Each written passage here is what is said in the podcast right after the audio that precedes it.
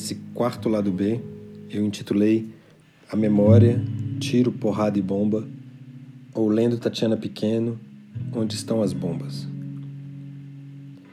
Eu nem preciso abrir este livro para que a vida se ligue à da Tatiana Pequeno. A capa, cor de papel de embrulho de pães, papel de embrulho de presunto da minha infância, fica ali ressoando, reinscrevendo em mim estes lugares por onde passei sempre. Lugares que se elevavam, morros do alto da Independência ao alto da Serra de Petrópolis, do ponto mais alto de Brasília, que eu passava para continuar o caminho até Sobradinho, lá mais alto. E eu sentia tudo isso porque o carro do meu pai, o velho Corcel 77 verde-oliva metálico, bastante lascado a álcool, não suportava a subida da estrada engasgando e fraco, como tudo o que o entornava. Mas eu me lembro mesmo, com a capa da Tatiana Pequeno, da ida à padaria, do caminho de volta com os pães ou apresentado entre os braços, tudo ligado com o barbante que o balconista amarrava de um rolo grande suspenso sobre a cabeça.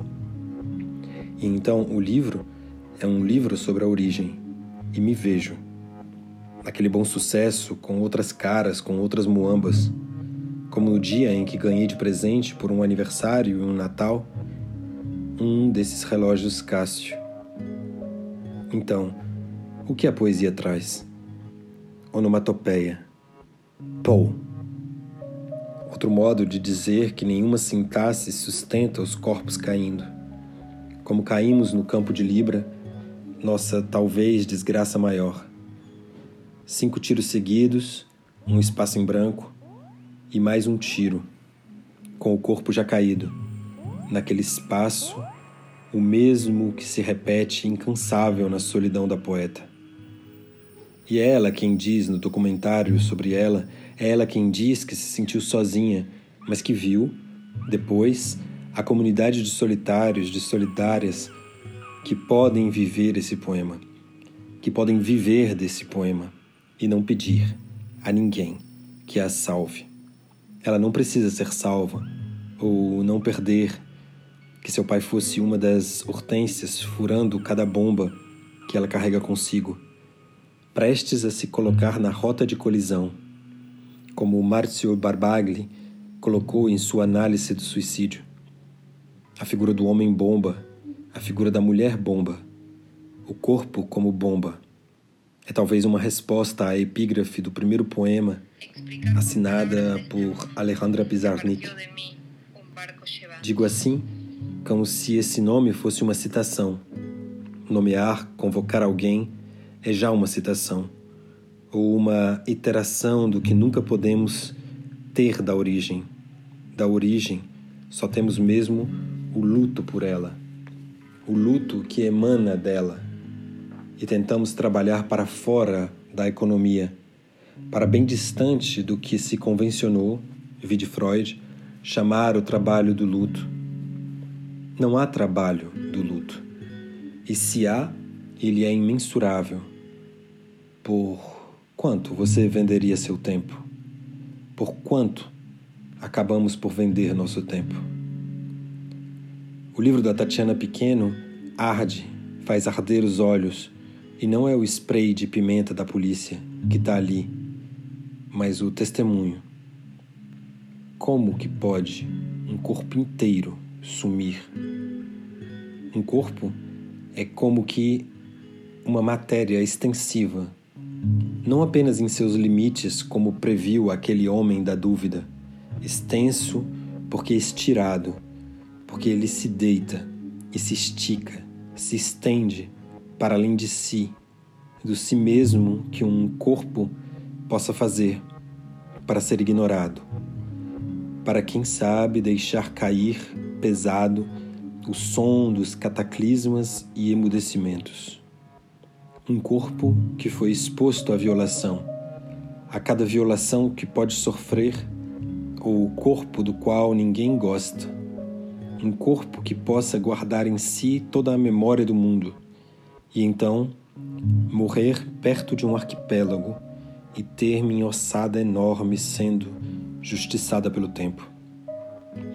Ela guarda tudo em si. Ela guarda o começo de um verso ou o que poderia ter sido um rascunho guardado por muito tempo, por mais tempo que um tempo, um rascunho que se exponha ele também ao incêndio do museu, a coreografia dos incêndios, qualquer resto abandonado para a extinção.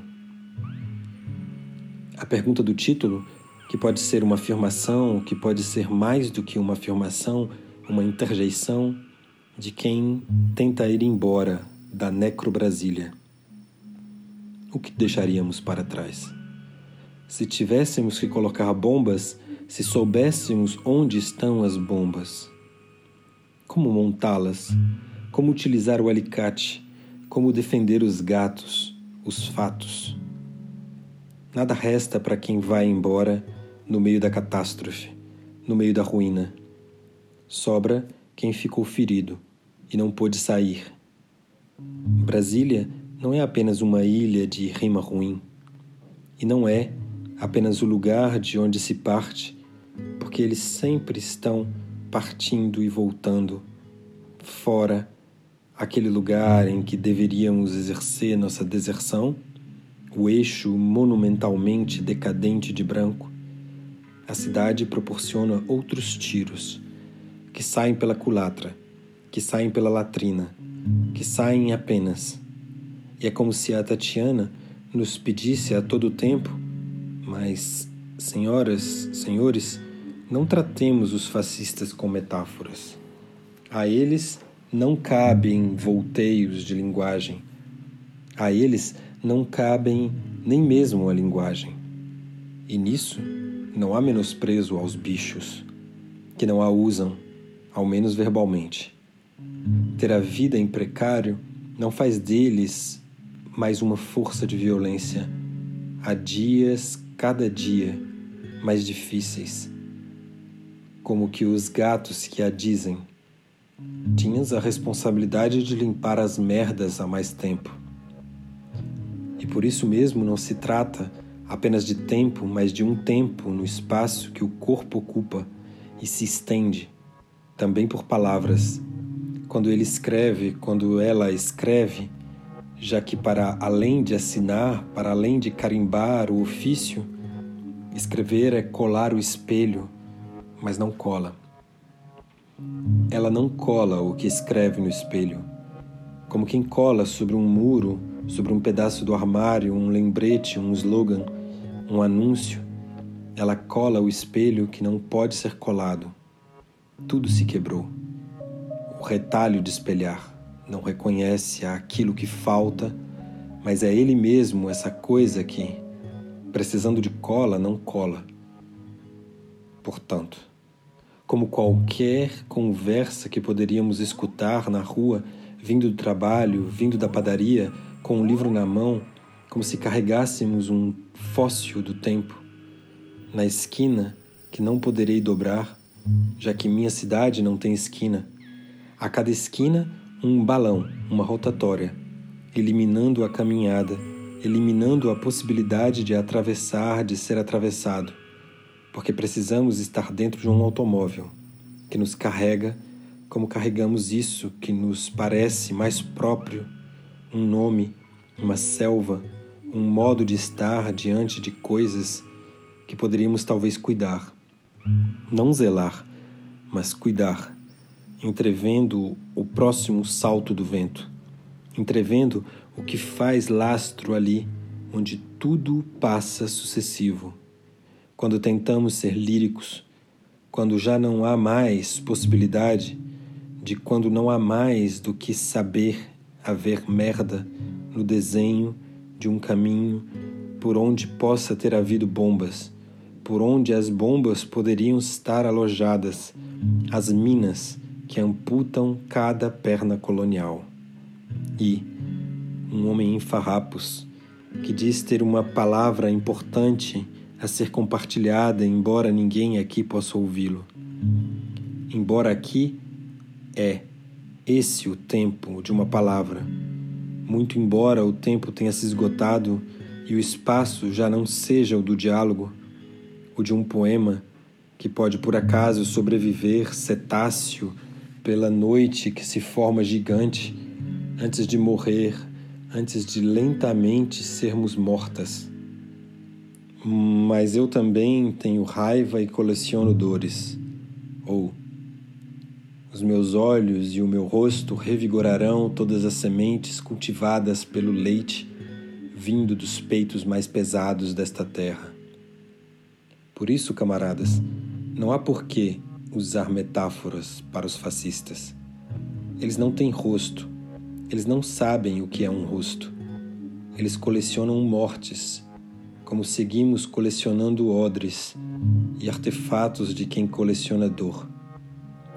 Porque já estamos há muito adoecidos, como o pai pequeno da Silva. Porque a consciência demais de que somos a carne que teme, que grita. Porque são ditas mal amadas quantas garotas e mesmo garotos não tiveram seus corpos violados para que pudéssemos esquecer numa metáfora que o mundo vale por sua beleza. Se por beleza entendemos o que a Europa dizia ser desde sempre, quase a cada minuto, o que é o belo, a bela. O corpo de uma harmonia antes de cair.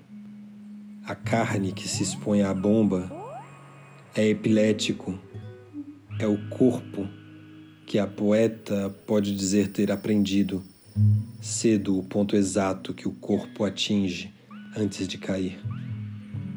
Como se ele tivesse essa única e última propriedade. Os corpos caem, os corpos tombam no som quase oco daquele verso dantesco e infernal. E cadi como corpo morto cade. Tudo é indiferente ao torvelinho que passa entre essas massas de horror, já que não é mais a dúvida ao que da vida duvida, da sina, e viver na dividida viver como se devesse, como se eternamente houvesse uma dívida, canela por canela, sem que se tenha uma tornozeleira. Então, o mundo empobrecido reacende o que me restou dos acidentes. Uma mulher em que o mundo desabe, porque ela já desabou, muito antes de ter havido esses versos e a questão de eles poderem ou exigirem existir uma ranhura insistente, um trecho do caminho em que o ônibus ainda possa contaminar, contagiar, sem nenhuma alegria, uma forma traduzida da sobrevida, do que se diz além da vida. Sobreviver é mesmo isso, talvez, se intraduzir, porque é preciso ter passado muito tempo a desenhar imagens na quietude dos bancos de trás dos ônibus enquanto aprendia palavras que nunca eram minhas. Foi mais ou menos assim também que aprendi a escrever. Eu tomava os ônibus 501 ou 501.3 do plano piloto a Sobradinho, enquanto imaginava o que poderia dizer o cobrador se entrasse ali um homem exigindo tudo de todos os passageiros, ou o que esse mesmo homem diria à sua companheira assim que chegasse em casa e ainda ensurdecido do barulho de seu local de trabalho, pudesse não ouvi-la dizer que ela o amava, antes de pegar a camisa azul do seu uniforme para colocar no tanque, junto às roupas azuis ou de uma cor demasiadamente pálida ou cris, e esfregasse certo tempo antes de verificar se o músculo já estava cozido ou o arroz não ter passado do ponto.